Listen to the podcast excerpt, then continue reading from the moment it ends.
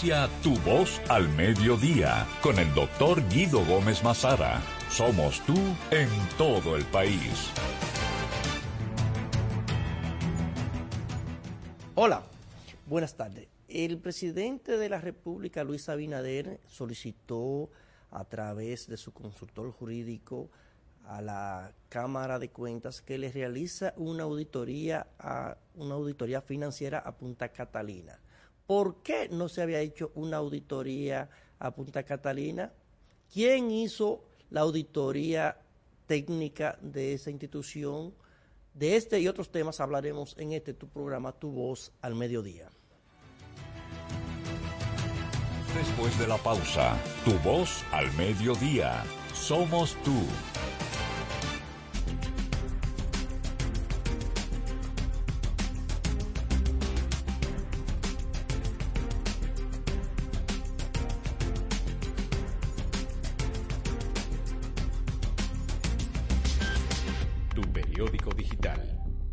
Las 24 horas, todos los días. La televisión llegó a nuestras vidas. Inició sin color, pocos sonidos, pero llena de emociones. La calidad de la imagen evolucionó junto a nosotros. Rompió todos los esquemas de lo que parecía posible. El mundo continúa evolucionando. La televisión también brindándote las mismas emociones de siempre, ahora en la palma de tu mano. Win TVO, televisión en línea gratis, donde quiera que estés. Sí, sabemos lo difícil que es manejar un centro educativo y administrarlo con las herramientas inadecuadas puede traerte cientos de inconvenientes. Lidiar con admisiones, finanzas, calificaciones, registros y avisos suena como una tarea complicada. Sin embargo, todo esto y más puedes resolverlo de forma sencilla y rápida gracias a SAS. Con SAS, todas tus operaciones educativas y administrativas se vuelven más rápidas, eficientes y seguras. Conecta a tus docentes, personal administrativo, padres y estudiantes en una sola plataforma y gestiona todos sus procesos de forma ágil y automatizada Cualquier persona puede manejar la plataforma gracias a su diseño amigable e intuitivo. Y si necesitas ayuda, cuentas con un equipo de soporte especializado en tecnología y educación. Que la dinámica del Ministerio de Educación no sea una preocupación para ti. SAS está diseñado para escalar y evolucionar junto al sistema educativo nacional. Un sistema de gestión académica para una nueva generación. Al fin de cuentas, de eso se trata, de dedicarse a enseñar el resto, déjaselo a SAS. ¿Listos para empezar? Continuamos en Tu Voz al Mediodía. Somos tú. Desde que se anunció la termoeléctrica Punta Catalina en la República Dominicana no ha existido una obra o alguna acción del gobierno central en toda su historia que haya levantado más cuestionamiento que, a, que será realizado a la termoeléctrica Punta Catalina. Desde sus inicios se comenzó a cuestionar eh, la forma en que se seleccionó la empresa, eh, el consorcio constructor.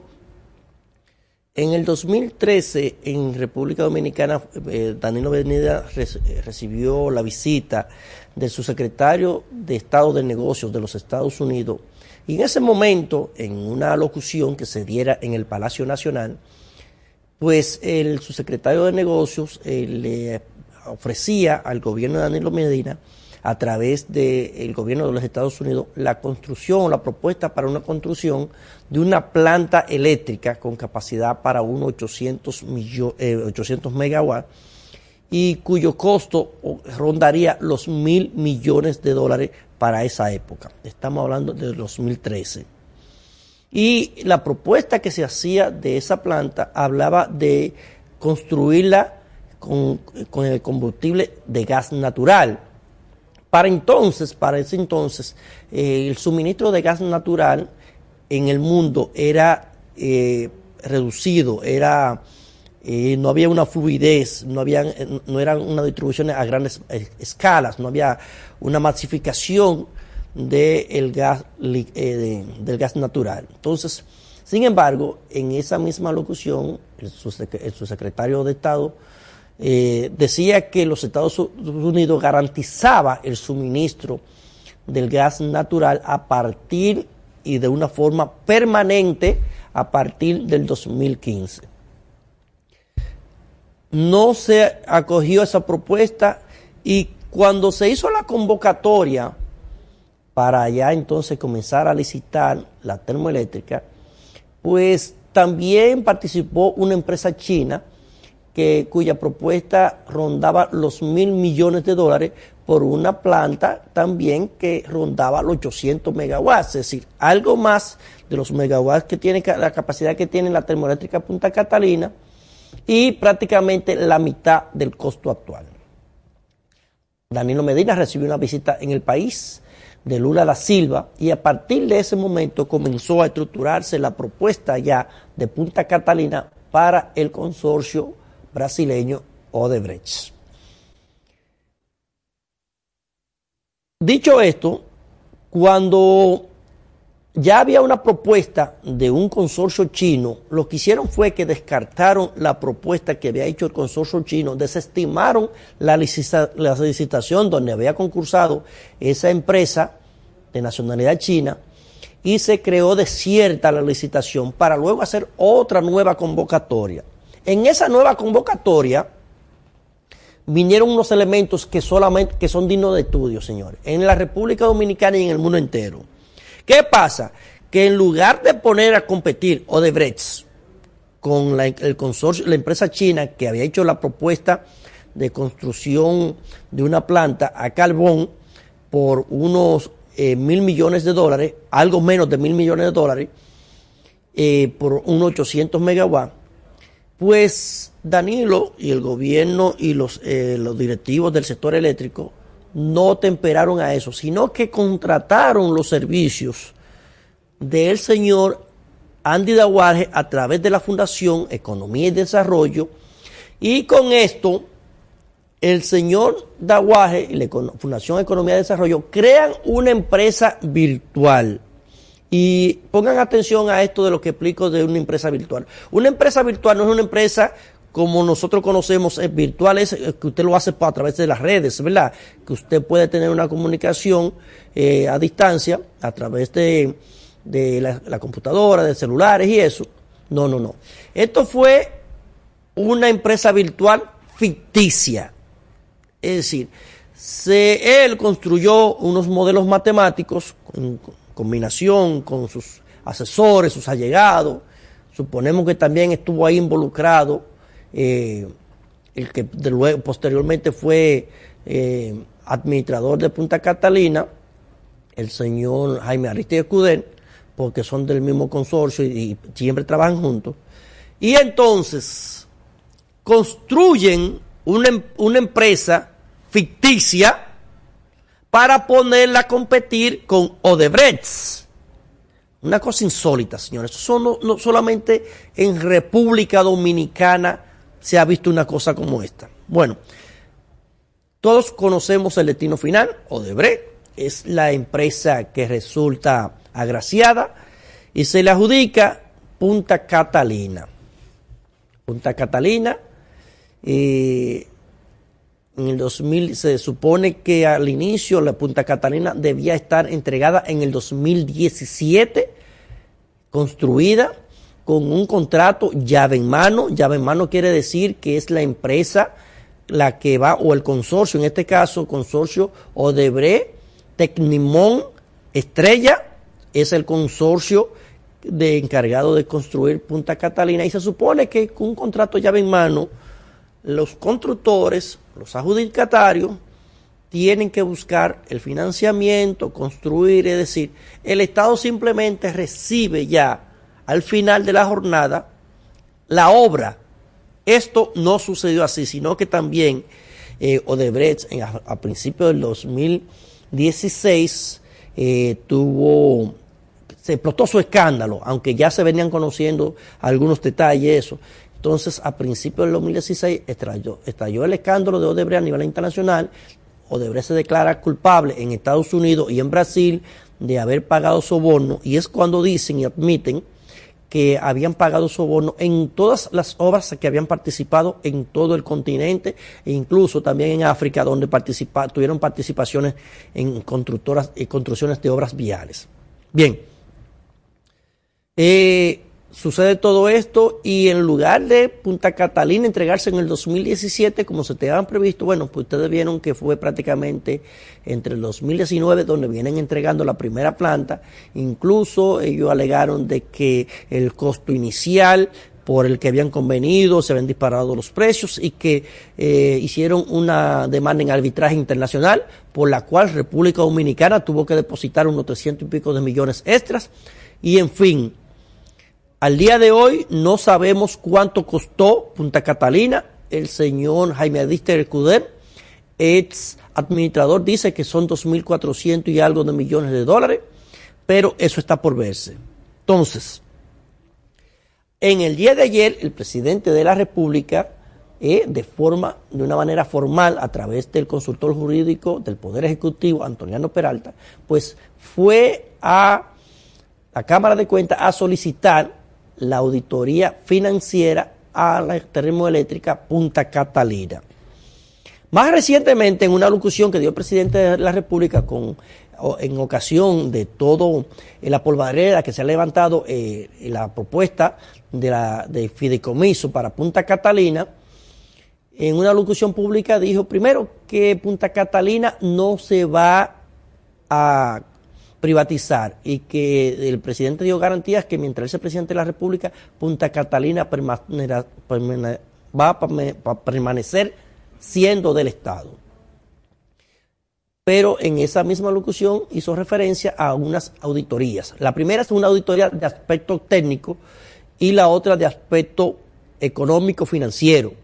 La auditoría técnica se refiere a lo que tiene que ver con la construcción, lo que dice el contrato que hace el República Dominicana con el consorcio constructor de lo que son los aspectos técnicos, la generación, los materiales que se utilizan, es decir, todos esos detalles es lo que se refiere a la auditoría técnica.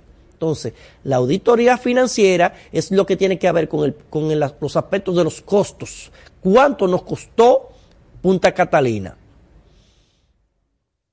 Vamos primero al aspecto, a los aspectos de la, de la auditoría técnica. La auditoría técnica se licitó hace un tiempo y en principio eh, hubo una licitación que se dejó desierta, luego se hizo una nueva licitación y resultó eh, beneficiaria de esa licitación el consorcio Sargent Lundy. Sargent Lundy es una empresa que tiene 200 años de, de, de antigüedad incluso es más vieja que la, eh, la República Dominicana como nación, porque nuestra independencia tenemos 170 y pico de años, y esta empresa tiene 200 años de constituida, pero es una de las empresas de más prestigio en el mundo en lo que se refiere a auditorías técnicas del sector eléctrico. Es la, la más de más prestigio en el mundo. Entonces, esa auditoría que hace Sargent London revela ciertas debilidades, ciertas fallas que hay en la termoeléctrica Punta Catalina desde su concesión. Entonces, eh, cita algunas fallas, como es una falla que hay eh, en el transbordador de, carbón. El transbordador de, de, carbón son los aparatos, son como un prototipo de correa que están que van desde el punto donde se atracan los barcos para descargar el carbón hasta el almacén donde se va a llevar finalmente ese carbón para luego pasarlo a las, eh, a las calderas donde se quema. Entonces presenta unas fallas en ese aspecto, hace referencia incluso también a que presuntamente, o no presuntamente, porque esta es ya la auditoría técnica, dice que la planta 2 de Punta Catalina eh, no se le realizaron las pruebas eh, las pruebas de rendimiento sobre esa termoeléctrica. Y también hace señalamiento, es un informe de 168 páginas y hace referencia a que hay corrosiones, hay corrosiones en los pilotos, incluso en el informe al que tuvo acceso un medio de comunicación, eh, uno de los más viejos, el decano de, los periódicos de la República Dominicana, el Listín Diario, y hace referencia a algunos aspectos del informe técnico de 168 páginas y colgaron en, para el reportaje una foto donde se ven unos pilotos, señores, en un estado ya de corrosión increíble. Y digo increíble para una planta que apenas tiene un, año y pico de que la primera de las dos plantas se entregó y que ya esa planta eh, eh, tiene unos niveles de corrosiones alarmantes. Entonces, ahora vamos a, a la parte del aspecto de la auditoría financiera para luego regresar otra vez con este informe de la auditoría técnica. Miren, la auditoría financiera que muchos se cuestionan que por qué si el gobierno planteaba meter a Punta Catalina en un fideicomiso, que por qué no se hizo primero una auditoría financiera, con lo cual también nosotros estamos de acuerdo. Pero ¿qué pasa? Se habían licitado en reiteradas ocasiones licitaciones, concursos, para que eh, se participaran, para elegir una compañía que hiciera una auditoría financiera a Punta Catalina. Eh, los, llamados que se hicieron se quedaron desiertos porque no hubo, parece, eh, interés de alguna empresa auditora o quizá no se le dio la cobertura debida de promoción o no, no sabemos cuáles fueron las razones por las cuales no hubo participación, no hubo interés, pero lo cierto es que, que declararon desierta. Ahora, otra vez, nuevamente, se llaman a la licitación y ya finalmente hay una empresa internacional que va a hacer una auditoría técnica, entonces es financiera. Entonces, con esto serán dos, dos auditorías que se van a hacer. Una auditoría que se va a hacer a través de la Cámara de Cuentas y otra auditoría financiera que es de, una, con, de aspectos internacionales.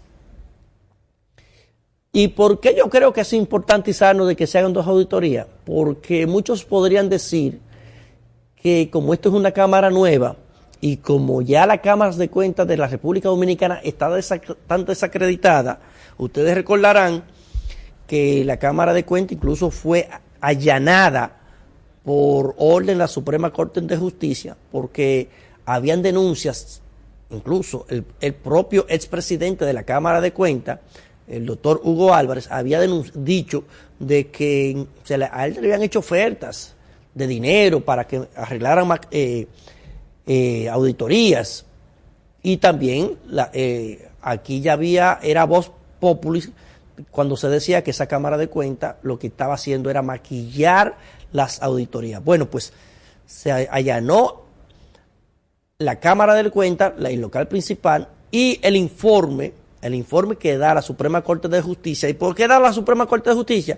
Porque como la Cámara de Cuentas es un órgano constitucional, solamente la, Suprema Corte de Justicia tiene la, autorización para autorizar o tiene la potestad para autorizar un embargo a una institución de esa. Entonces, el propio, los propios documentos que se encontraron allí dicen que las auditorías, la mayoría de las auditorías que se hacían en la Cámara de Cuentas, eran maquilladas.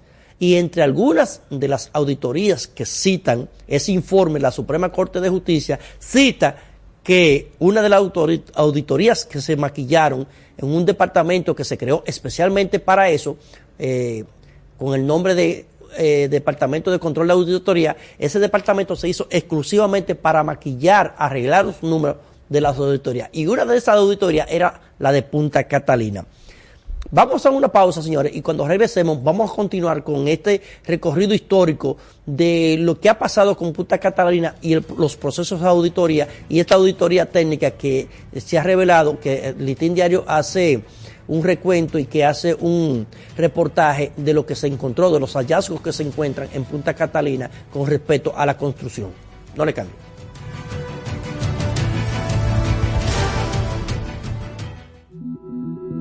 De lunes a viernes a la una de la tarde, llevamos la universidad a tu pantalla. Desde el campus. Conoce los debates. De la Universidad Judicial. Las conferencias. El proyecto fue Entonces, eh, Descubrimientos y análisis de los equipos docentes de nuestras universidades. Y especialistas invitados. Contamos con 1.585 áreas degradadas por residuos sólidos. Desde el campus. De lunes a viernes a la una de la tarde. Vívelo por Voz Media Network. Las informaciones más relevantes en los Estados Unidos y el mundo. Estados Unidos. Por la frontera de Canadá. En el documento del secretario.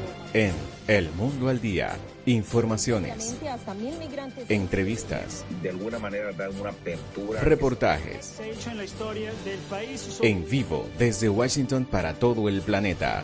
El Mundo al Día. De lunes a viernes a las 2 de la tarde. Vívelo por Voz Media Network. La televisión llegó a nuestras vidas. Inició sin color, pocos sonidos, pero llena de emociones. La calidad de la imagen evolucionó junto a nosotros. Rompió todos los esquemas de lo que parecía posible. El mundo continúa evolucionando. La televisión también. Brindándote las mismas emociones de siempre, ahora en la palma de tu mano. Win TVO, televisión en línea gratis, donde quiera que estés. Sí, sabemos lo difícil que es manejar un centro educativo y administrarlo con las herramientas inadecuadas puede traerte cientos de inconvenientes. Lidiar con admisiones, finanzas, calificaciones, registros y avisos suena como una tarea complicada. Sin embargo, todo esto y más puedes resolverlo de forma sencilla y rápida gracias a SAS. Con SAS, todas tus operaciones educativas y administrativas se vuelven más rápidas, eficientes y seguras. Conecta a tus docentes, personal administrativo, padres y estudiantes en una sola plataforma y gestiona todos sus procesos de forma ágil y automatizada. Cualquier persona puede manejar la plataforma gracias a su diseño amigable e intuitivo. Y si necesitas ayuda, cuentas con un equipo de soporte especializado en tecnología y educación. Que la dinámica del Ministerio de Educación no sea una preocupación para ti. SAS está diseñado para escalar y evolucionar junto al sistema educativo nacional. Un sistema de gestión académica para una nueva generación. Al fin de cuentas, de eso se trata. De dedicarse a enseñar. El resto, déjaselo a SAS. ¿Listos para empezar? Dale la vuelta al mundo conociendo las curiosidades más interesantes. Conoce más. Descubrimientos. Cultura. Naturaleza. Ciencia. Conoce más. Vívelo por Voz Media Network. Continuamos en Tu Voz al Mediodía. Somos tú. Gracias por mantener la sintonía con este tu programa, Tu Voz al Mediodía.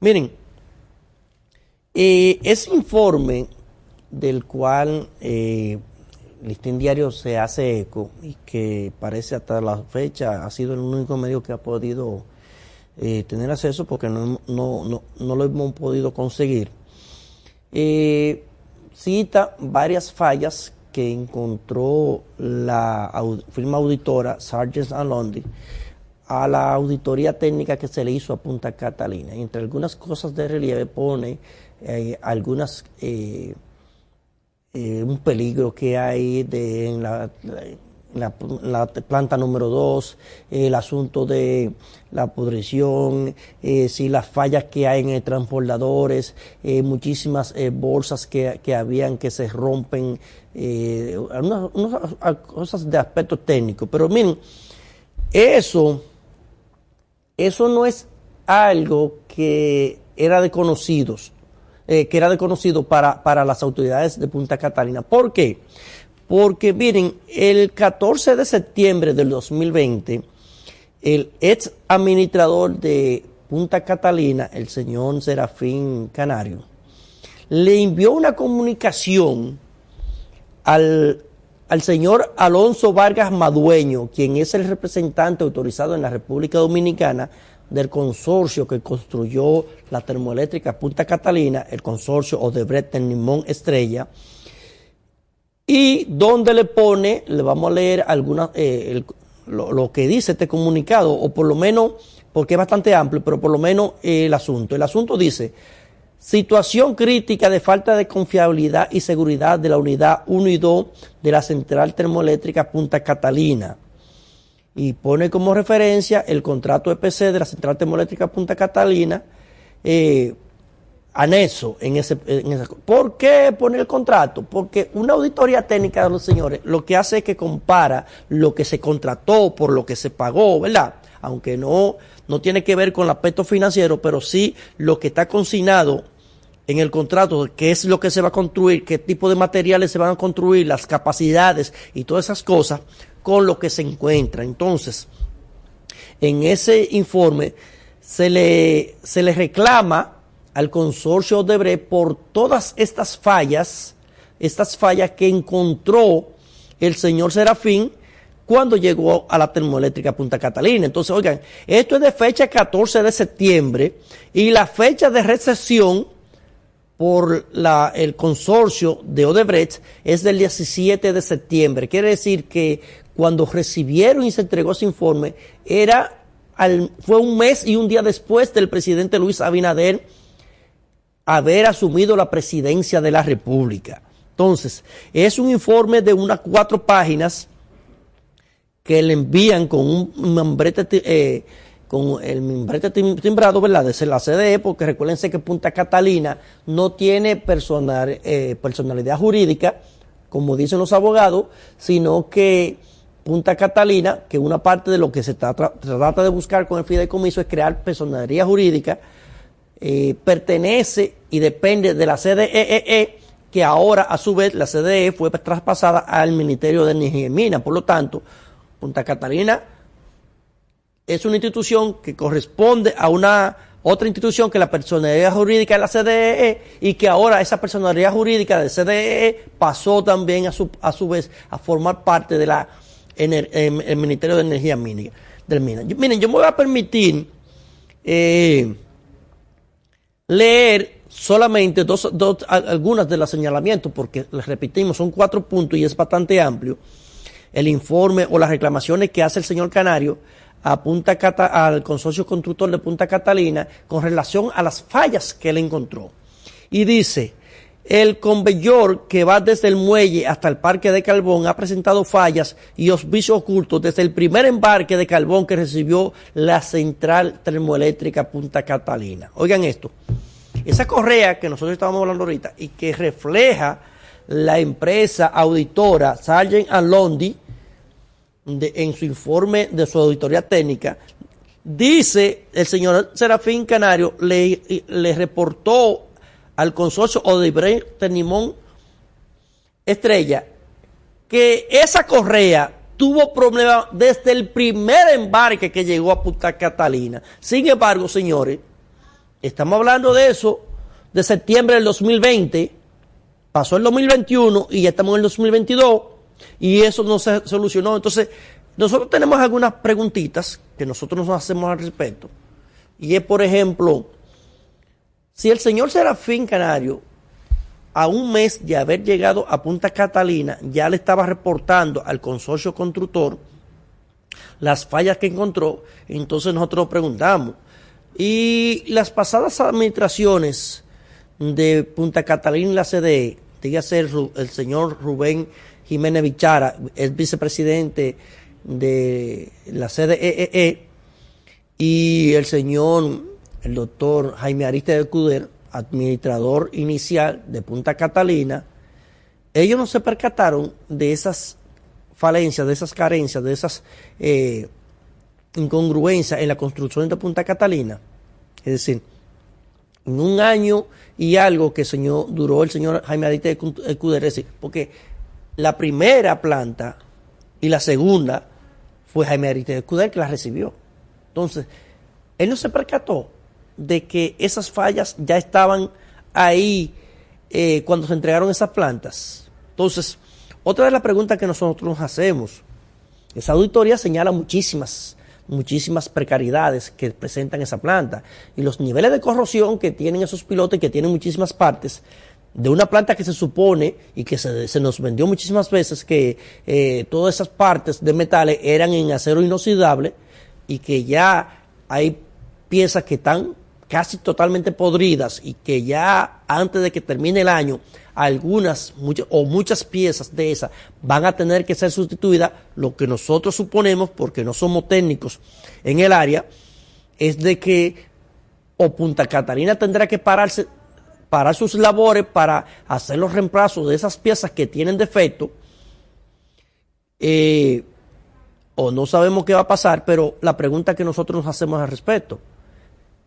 ¿quién va a pagar la sustitución de esos de esas refracciones, de esas piezas, de esos repuestos que hay que hacerle a Punta Catalina? ¿Eso lo va a cubrir el consorcio Odebrecht Tecnimón Estrella o tendrá otra vez el Estado nuevamente que pagar aparte? A pesar de los sobrecostos que todos sabemos y de los sobornos que hubo que pagó, que admitió la propia Odebrecht, además de eso nosotros vamos a tener que pagar nuevamente las reparaciones de Punta Catalina. Esas son preguntas que nosotros nos hacemos y que se las, las hacemos también a Jaime Ariste de Cuder, a Rubén Bichara, porque de verdad nosotros, este país yo creo que ya tiene que eh, despertar de seguir pagando los platos rotos de las cosas que suceden en la República Dominicana por mal manejo, por inobservancia, por conchupancia, por, eh, por una intención malsana de algunos funcionarios, de siempre, de siempre eh, saquear el Estado y beneficiar a particulares. Entonces, nosotros tenemos que irnos a una nueva pausa, señores, y en inmediato regresamos con más contenido en este Tu Voz al Mediodía. No le cambie.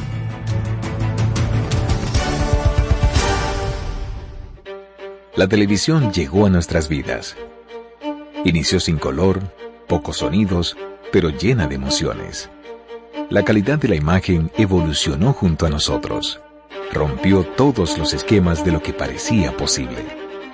El mundo continúa evolucionando. La televisión también. Brindándote las mismas emociones de siempre, ahora en la palma de tu mano. Win TVO, televisión en línea gratis, donde quiera que estés. Sí, sabemos lo difícil que es manejar un centro educativo y administrarlo con las herramientas inadecuadas puede traerte cientos de inconvenientes. Lidiar con admisiones, finanzas, calificaciones, registros y avisos suena como una tarea complicada. Sin embargo, todo esto y más puedes resolverlo de forma sencilla y rápida gracias a SAS. Con SAS, todas tus operaciones educativas y administrativas se vuelven más rápidas, eficientes y seguras. Conecta a tus docentes, personal administrativo, padres y estudiantes en una sola plataforma y gestiona todos sus procesos de forma ágil y automatizada Cualquier persona puede manejar la plataforma gracias a su diseño amigable e intuitivo. Y si necesitas ayuda, cuentas con un equipo de soporte especializado en tecnología y educación. Que la dinámica del Ministerio de Educación no sea una preocupación para ti.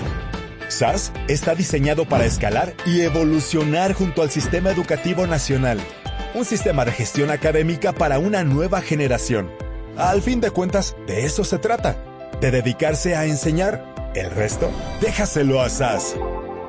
¿Listos para empezar? En mi Cristo yo todo lo puedo. Conciertos. Videoclip. Videoclips. Prometo devolverte tu voz. Dime por qué si me amas. Besito de cajeta, de cajeta, de cajeta, de cajeta. Que ya estoy completo, que pleno me siento con los artistas más sonados del planeta. Que hay una fiesta para allá hoy. Pásala bien, de lunes a viernes a las 3 de la tarde, en Voz Music. Vívelo por Voz Media Network. El mundo. Sus complejidades. Cultura. Datos curiosos. ¿Te suena raro todo esto? Te invitamos a que conozcas más en Documentales VMN. Vívelos por Voz Media Network. Continuamos en Tu Voz al Mediodía.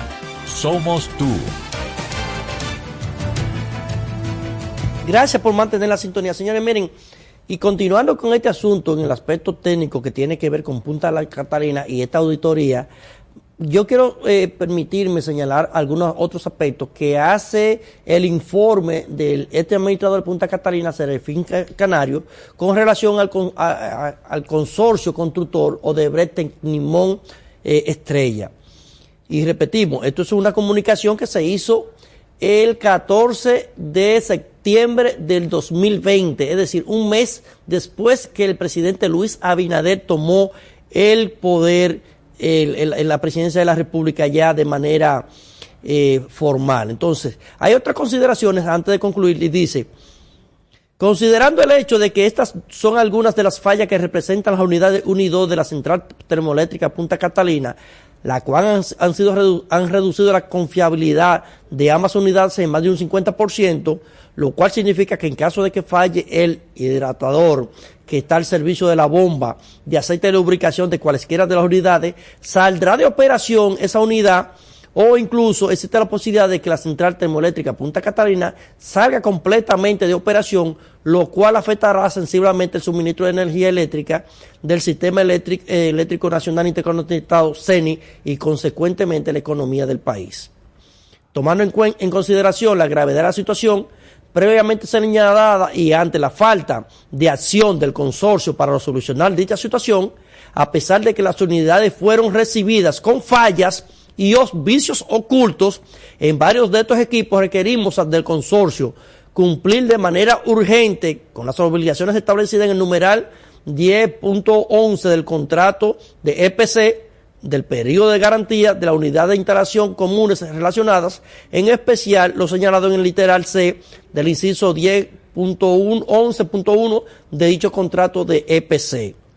Finalmente, le comunicamos que debido a la falta de confiabilidad y seguridad operacional de la central termoeléctrica Punta Catalina, requerimos que previo a la entrega de los certificados de recepción final de las unidades, el consorcio haya corregido todas las fallas y los vicios ocultos de los equipos que afectan la confiabilidad y seguridad de la operación de las unidades 1 y 2 de dicha central. Saludos cordiales, ingeniero Serafín Canario de la Rosa, administrador general de la Central Termoeléctrica Punta Catalina, eh, con copia esto al ingeniero Antonio Almonte, ministro de Energía y Minas, y con copia también al ingeniero Rafael Gómez, viceministro de Energía y Minas. Esa es la comunicación, señores, que le envió el ex administrador de Punta Catalina al consorcio constructor. Es decir, quiere decir, señores, que estos hallazgos que está encontrando la compañía contratista de la auditora Sargent Alondi a la auditoría técnica de Punta Catalina fue reportado hace un año y cinco meses aproximadamente al consorcio fabricante y todavía esas fallas persisten. Entonces, yo creo, yo creo que si bien es cierto que ya va a comenzar la auditoría financiera, que es la que nos va a decir a nosotros, los dominicanos, qué es lo que realmente costó Punta Catalina, cuántos nosotros pagamos por la construcción real de la, de, la planta y cuánto fue que se llevó en sus garras la corrupción, los sobornos que dice la propia compañía Odebrecht que pagó y que según el sistema Drausi de la, de, de Odebrecht, el sistema Drausi es un sistema paralelo que se usaba de contabilidad, donde solamente se registraban a través de codinomes o nombres clave los pagos que se hacían para los sobornos que se hacían para todo el mundo donde estaba Punta Catalina operando. Entonces, esas son cosas que nosotros entendemos que tienen que dársele respuesta eh, en, en conjunto con la auditoría financiera que se va a hacer a Punta Catalina y resaltamos que este, esta, auditoría técnica que se hizo tiene fecha 25 de, febrero, de enero, pero que todavía no se ha dado a conocer al nivel público. Eh, esta información fue parte de un reportaje que hizo el periódico Listín Diario y que hizo reseñas de algunos de los elementos que nosotros acabamos de leer aquí en un informe, en una reclamación que se le hizo al consorcio constructor de que ya eso se le había notificado a esa empresa, que esas fallas existían. Entonces, nosotros, nosotros desde aquí exigimos saber quién es que va a pagar con el costo de las reparaciones de esas reparaciones que van a tener que hacerse obligatoriamente. Obligatoriamente eso hay que repararlo, porque no es verdad que Punta Catalina, con el estado de deterioro que llevan, algunas de esas imágenes que se salieron en el listín diario, eh, con niveles de corrosión altísimos, que evidencian de que antes de que termine el año, algunas de esas piezas van a colapsar, entonces es imperante de que se le dé una respuesta a este país de quién es que va a, a correr con los costos y además si habrá que sacar también Punta Catalina de servicio para hacer esas reparaciones y también quién va a responder por el tiempo que dure apagada la planta en caso de que se requiera apagarse para las reparaciones que hemos mencionado. Otro aspecto, señores, que hay que, que, hay que resaltar con relación a Odebrecht y Punta Catalina. Eh, en República Dominicana se hizo un acuerdo de legnidad contra los funcionarios de Punta Catalina que han pasado, de, de Odebrecht que han pasado por el país, donde se le garantizaba al Estado Dominicano, a través de la Procuraduría General de la República, le garantizaba que no iban a ser tocados, que esa gente no se iban a ser sometidos en República Dominicana. Y como Odebrecht eh, confesó haber pagado más, más de 92 millones, no un monto específico, ellos no dijeron un monto específico, pero dijeron si habían pagado más de 92 millones de dólares en soborno para las obras, para todas las obras que se hicieron en República Dominicana, pues eh, la, pasada administración de la Procuraduría General de la República eh, suscribió un convenio con Odebrecht en Brasil para el pago del duplo de los sobornos que ellos confesaron habían pagado a funcionarios de la República Dominicana. Este contrato se hizo por unos 84 millones de dólares y parte de ese dinero estaba destinado para la construcción de lo que conocemos como la Nueva Victoria o, en su defecto, las Parras, la cárcel de la Parra, eh, fue destinado para eso. Pero ¿qué pasa? Odebrecht, a partir del momento del convenio, pagó el 2017 y pagó el 2018. En el convenio se establecía que Odebrecht iba a pagar 30 millones anuales al gobierno dominicano como compensación por los sobornos que ellos reconocieron haber pagado eh, a funcionarios dominicanos para obtener obra. Entonces, ¿pero qué pasa? Ellos pagaron 30 millones de dólares en el, en el 17 30 en el, en el 18 son 60 millones de dólares. A 184 millones de dólares quedan restando 164 millones de dólares que todavía no debe el consorcio Odebrecht a República Dominicana. El consorcio Odebrecht hace un año y algo que se declaró en quiebra. Por lo tanto, eh, desde el 2019, desde el 2019, Odebrecht no le paga un centavo de lo que se acordó a República Dominicana.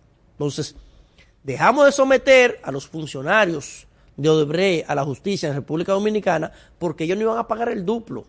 Pero no solamente que no iban a pagar el duplo de las informaciones, sino que iban a cooperar con las autoridades dominicanas, de la justicia dominicana, para un sometimiento de expediente.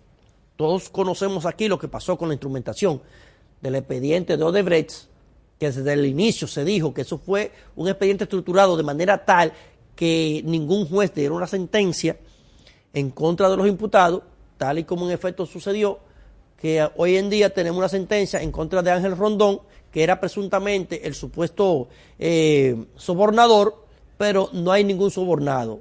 Recordar que Víctor Díaz Rúa está condenado, que estaba en ese expediente, pero no está condenado por soborno. La condena de Díaz Rúa es por enriquecimiento ilícito, porque entre sus declaraciones de bienes hay una propiedad que en el 2004 la reportó por un valor de 4 millones de, pesos.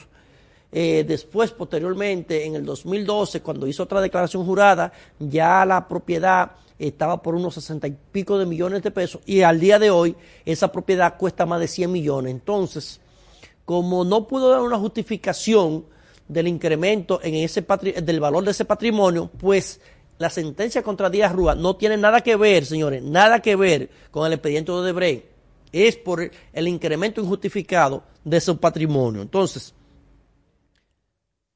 Ángel Rondón, presunto sobornador, pero no hay sobornado en la sentencia. Por lo que aquí todo el mundo, los estudiosos los investigadores, los científicos del área jurídica dicen que en la apelación eso se va a caer porque no hay forma de que usted pueda, incluso el mismo eh, código eh, en el procedimiento establece que las condenas a los sobornadores tienen que ir en la misma proporción de los sobornados, entonces si no hay una proporcionalidad en las condenas de Ángel Rondón con otra persona que no existe, entonces eso, eso en una apelación podría caerse. Pero esas son cosas que uno de verdad se cuestiona y uno cuando ve que Jean Alain Rodríguez está en la cárcel de preso y usted dice, pero bueno, con sobrada razón, señores, porque lo que se hizo aquí en República Dominicana fue todo en detrimento del patrimonio de la República Dominicana, en detrimento de la nación ¿eh? y en beneficio de particulares, de terceros. Hoy República Dominicana no tiene un condenado por Odebrecht, tampoco tiene el dinero que se llegó a un acuerdo con Odebrecht. Tenemos una obra como Punta Catalina que todavía, eh, todavía el día de hoy no sabemos cuánto costó porque eh, la oposición en aquel momento, que hoy es el, partido de gobierno, decía que había costado más de 3 mil millones de dólares. Eh, el pasado administrador de Punta Catalina, que fue quien la recibió, el doctor Jaime Edito Curdel, dice que el costo real fueron 2.400 millones y que por lo tanto nosotros ahora como país, para saber realmente cuánto fue el verdadero costo de Punta Catalina, necesitamos, requerimos, exigimos, tal y como pidió también el presidente de la República en el día de ayer, que se haga una auditoría financiera para saber determinar cuánto fue que realmente nos costó Punta Catalina. De verdad que es una situación que cuando uno pensó que iba a salir de la palestra pública el tema de Punta Catalina, no creemos que ese tema salga de la hemerografía comunicacional porque ese tema va para largo y para muy largo. Eh, señor director, vamos a abrir los teléfonos para comunicarnos eh, con la audiencia, ¿verdad? Porque después nos van a decir que somos habla solo. Ah, me dicen que no, que hay un, asunto con eh, el sistema. Entonces, nosotros, señores, tenemos otro temita, que es un tema que si bien es cierto que hace dos años eran los temas más importantes, o por lo menos en términos de comunicación para la República Dominicana, hoy ya no tienen tanta relevancia, pero que sí tienen mucha relevancia para el Partido de la Liberación Dominicana y, como no, también para el sistema de partido de la República Dominicana. Y es que en el día de hoy el comité político del PLD se va a reunir y esto es con miras a convocar una reunión para el próximo domingo del Comité Central del Partido de la Liberación Dominicana. El Partido de la Liberación Dominicana, un partido que hasta hace un año y medio era dueño absoluto de todas las instituciones estatales del país. Eh, ese miembro del ese comité político era el más poderoso ese comité político tomaba más decisiones que todas las familias importantes y que, y que toda la sociedad dominicana. Es decir, lo que determinaba el comité político era lo que hacía el país. Entonces, era por donde eh, se enrumbaba el país. Sin embargo, hoy el PLD tiene una situación bastante engorrosa. ¿Por qué?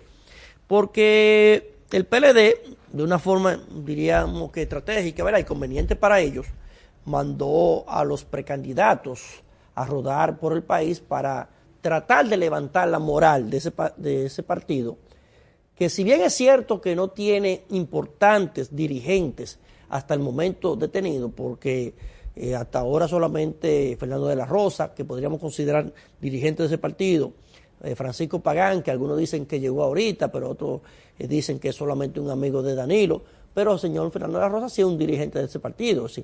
Pero Alexis Medina no es un dirigente del PLD eh, de trayectoria conectado. Alexis Medina es el hermano de Danilo Medina y que por consiguiente, por los lazos consanguíneos, se involucró en política. Entonces, hasta ahora los detenidos, los presos, son del ramo militar y parientes del expresidente de la República. Pero las figuras tradicionales del PLD están ahí intactas. Pero, sin embargo, el PLD como partido, como estructura, como esa gran maquinaria que era dueña absoluta del poder en la República Dominicana, ha visto mermada eh, las simpatías que le endosó el pueblo dominicano y a esta, a esta hora tiene una situación difícil. Entonces, estratégicamente mandaron a los precandidatos a que recorrieran el país y que manifestaran sus aspiraciones y en el día de hoy, pues eh, van a reunirse para fijar posiciones con relación a una escogencia temprana de lo que sería el candidato presidencial del PLD. Esto tiene muchas aristas. Tiene muchas aristas porque primero la ley de régimen electoral y la ley de, eh, partidos políticos pues establece fechas, fechas para que los partidos políticos puedan escoger eh, a sus candidatos. Entonces, otra situación que tiene el PLD es que Abel Martínez, que hasta hace unos días se veía como uno de los candidatos o de los precandidatos con más potencial, con más fuerza, ha visto mermada sus, eh, sus intenciones porque de la noche a la mañana Danilo Medina decide endosar su equipo, o sea, prácticamente el PLD, porque para nadie es un secreto que Danilo Medina es el dueño absoluto del PLD, y decide endosarle su equipo a Margarita Cedeño de Fernández. Esto creó un gran malestar en el entorno de Abel Martínez porque él, se consideraba ya eh, pues el candidato del PLD. Y si bien es cierto que Abel Martínez tiene goza de simpatía a lo interno del PLD, no menos cierto es que el dueño de las estructuras de ese partido, el dueño de la casa o el colmado, como le bautizó José La Luz, al colmado de Danilo, del PLD, el PLD es Danilo. Entonces, hay una situación y es que parece que Abel tiene un, gran descontento porque él dice que eh, si a él le imponen a otro candidato, pues él tomaría eh, la decisión de alejarse de las filas del PLD. Esas son las informaciones que nos han llegado del entorno cercano de Abel Martínez. Y eso cuando se pensaba que ya el PLD pues iba a comenzar a trabajar en su reestructuración, ¿verdad? Eh, Danilo Medina llamado a incluso de que a juramentaciones que todo el mundo ha puesto en tela de juicio, pero bueno, los partidos políticos eh, nadie está obligado a autocensurarse ni a auto eh. Se supone que el instinto de supervivencia del ser humano, de los, eh, de los seres vivos, de las organizaciones, es a la supervivencia, no a la autodestrucción, entre comillas, no a la autodestrucción, porque, por ejemplo, el sistema dominicano de partidos está lleno de ejemplos de partidos que se autodestruyen. Podemos citar el PRI, podemos citar el PRD, eh, del Partido Reformista no podríamos decir que en su conjunto fue la autodestrucción que lo llevó a, a a un partido pequeñito, sino hay muchos elementos ahí, podríamos citar de que Balaguer nunca le interesó dejar un sustituto, pero también el partido, los integrantes del Partido Reformista, minaron ellos mismos su propio destino y se autodestruyeron. Entonces, cuando entendíamos que el PLD iba a empezar a construir una propuesta de unidad interna y de crecimiento, porque, señores, para nadie es un secreto que el PLD duró 16 años ininterrumpido en el poder y 20 con una interrupción. Lo que quiere decir que toda una generación de dominicanos nacieron bajo el régimen del PLD. Y el PLD eh, ganó las últimas elecciones en el 2016 de una forma avasallante. Eh, usted dirá, bueno, no existía oposición, ellos mismos dividieron la oposición. Bueno, pues todos los elementos que usted pueda eh, justificar para eso, pero lo cierto es que la ganaron y que de una manera u otra ese PLD tenía eh, cooptado una gran parte de la población, muchos a través del el asistencialismo social y otros también que estaban inscritos eh, directamente en el PLD porque cuando un partido tiene mucho tiempo en el poder, pues una gran parte de la población y más cuando son partidos clientelistas, clientelares que, como el PLD que no le importaba derrochar el dinero del presupuesto, contar de eh, eh, conseguir adhesiones, pues una gran parte de la población dominicana, el que no estaba inscrito en el PLD como dirigente de ese partido, pues estaba acotado de otra manera, ya sea a través de los programas sociales y de las asistencias sociales que daba el gobierno. Es decir, que quiere decir que al PLD no se le puede subestimar, pero hoy por hoy eh, las, eh, las fuerzas de ese gran partido están mermadas. Y eh, esta actividad de hoy, tanto la actividad del comité político de hoy como la actividad del comité central del domingo, pues parecen ser que en lugar de venir a susanar la situación del PLD, van a, traer más leña al fuego porque hay unos procesos internos ahí que van a crear más ronchas ya de la que ya tiene ese partido. Hemos llegado al final, señores, de este programa Tu Voz al Mediodía. Será pues hasta el lunes donde Fabricio, Ocniel y Guido Gómez Mazar están con ustedes en otra entrega más de su programa Tu Voz al Mediodía. Hasta aquí tu voz al mediodía con el doctor Guido Gómez Mazara. Somos tú.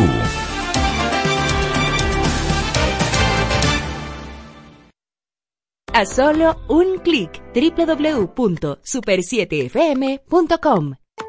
A continuación, la cuestión. escucho la cuestión. Super 7 FM, HISC, Santo Domingo, República Dominicana. Francia dedicará 5.600 millones de euros para la descarbonización de la industria. Y ahora las noticias del portal super7fm.com. En París, el primer ministro francés Jean Castex presentó un plan para reducir las emisiones de dióxido de carbono CO2 de la industria que estará dotado con 5.600 millones de euros hasta 2030.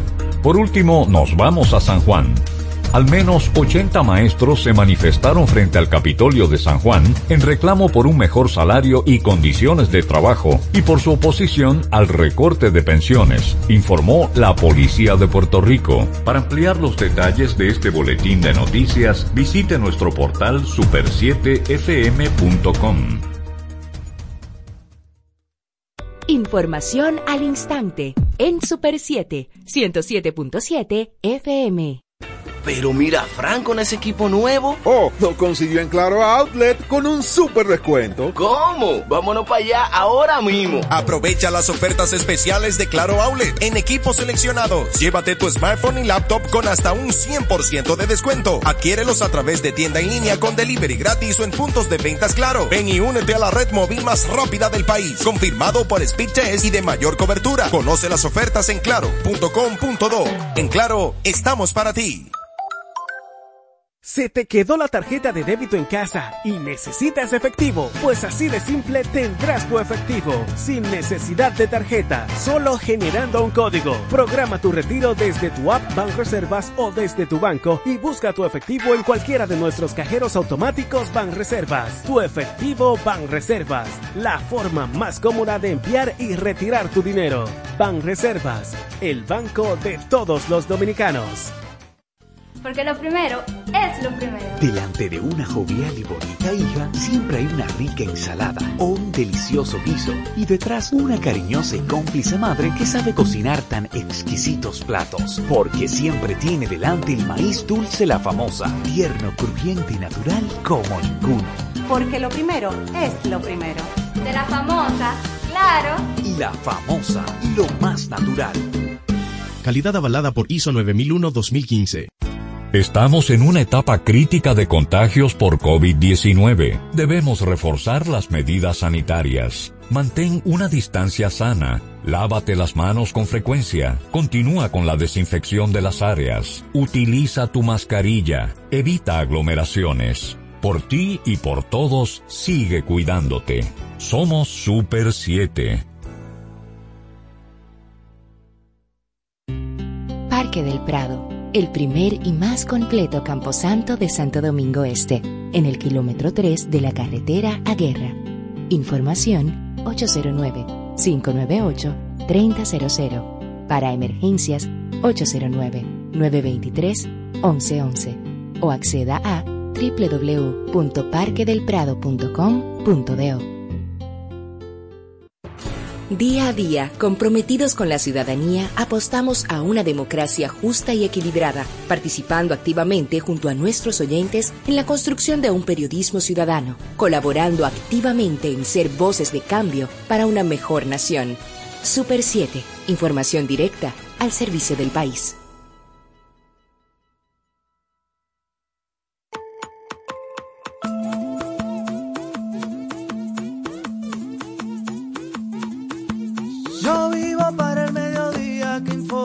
Yo crezco en el mediodía que educa. Veo el conocimiento en todas sus formas. Yo soy denuncia, noticia y cultura.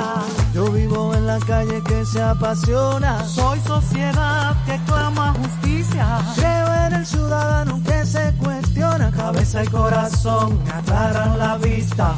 Yo soy del pueblo que tiene memoria.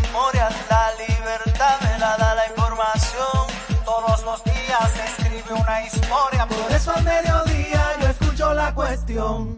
Oh, lo, lo, lo, lo, lo, lo. Oh, lo, yo escucho la cuestión.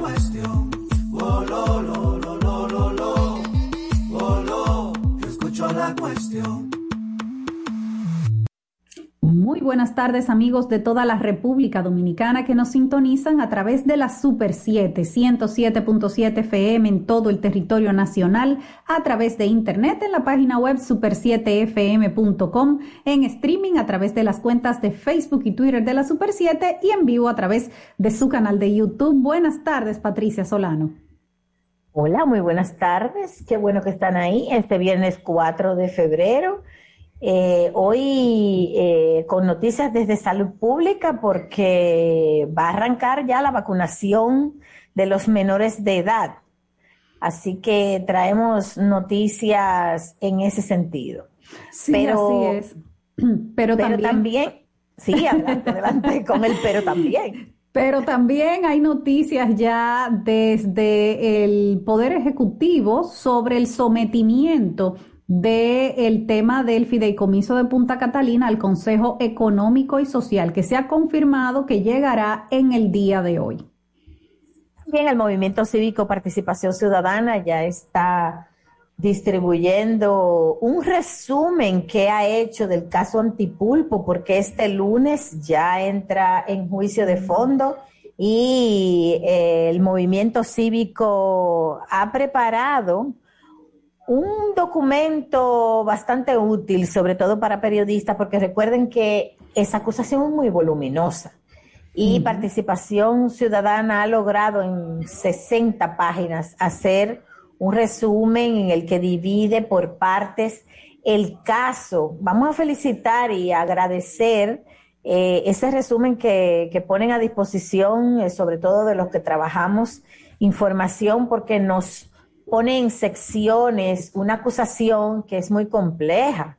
Eh, por ejemplo, para que ustedes eh, vean parte del índice, eh, una cosa es, por ejemplo, The Medical Supply, que era una de las principales compañías utilizadas para lo que el Ministerio Público dice que es un fraude, tiene un capítulo aparte. General Medical Solution, eh, General Supply Corporation, o sea, Max, diferentes compañías que están siendo acusadas de lavado de activos, están, eh, digamos, agrupadas en capítulos, eh, pero por ejemplo, la Fundación Tornado, Fuerzas Vivas, merece un capítulo en este resumen. ¿Cómo fue afectada Fomper? Es parte del índice también. ¿Cómo defraudaron el Ministerio de Salud? Eh, con medicamentos de alto costo.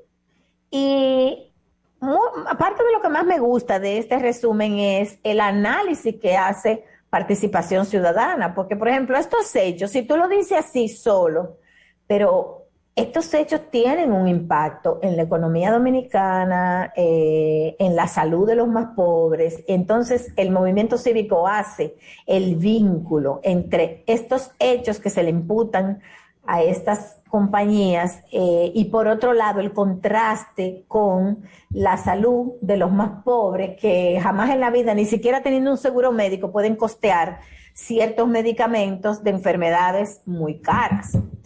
eh, está lo de la OISOE, está el caso del AC30, ya eso es Ministerio de Obras Públicas, eh, la policía, el fraude en la entrega de los combustibles también lo abordan aparte, eh, los hechos delictivos que se cometieron a través de EDESTE, el fraude en la unidad de electrificación rural y suburbana. Óyeme, la verdad es que el nombre de pulpo está bien puesto. Por cierto, sí, claro, un, dibujo, porque un dibujo de un pulpo adorna la portada. Porque esto es una cosa muy seria, eh, son muchos tentáculos. Y bueno, eh, ahí está un resumen eh, de todo lo que tiene que ver con el caso antipulpo. aquí hay cosas que yo ni siquiera recuerdo haber visto, Diana, es posible que entre tantas páginas que tiene, ahí está un resumen eh, de todo lo que tiene que ver con el caso antipulpo. Eh, aquí hay cosas que yo ni siquiera recuerdo haber visto, Diana. Lo que tiene que ver con el caso antipulpo. Eh, aquí hay cosas que yo ni siquiera recuerdo haber visto, Diana. Es pulpo. Eh, aquí hay cosas que yo ni siquiera recuerdo haber visto, Diana. Es posible que recuerdo haber visto, Diana. Que entre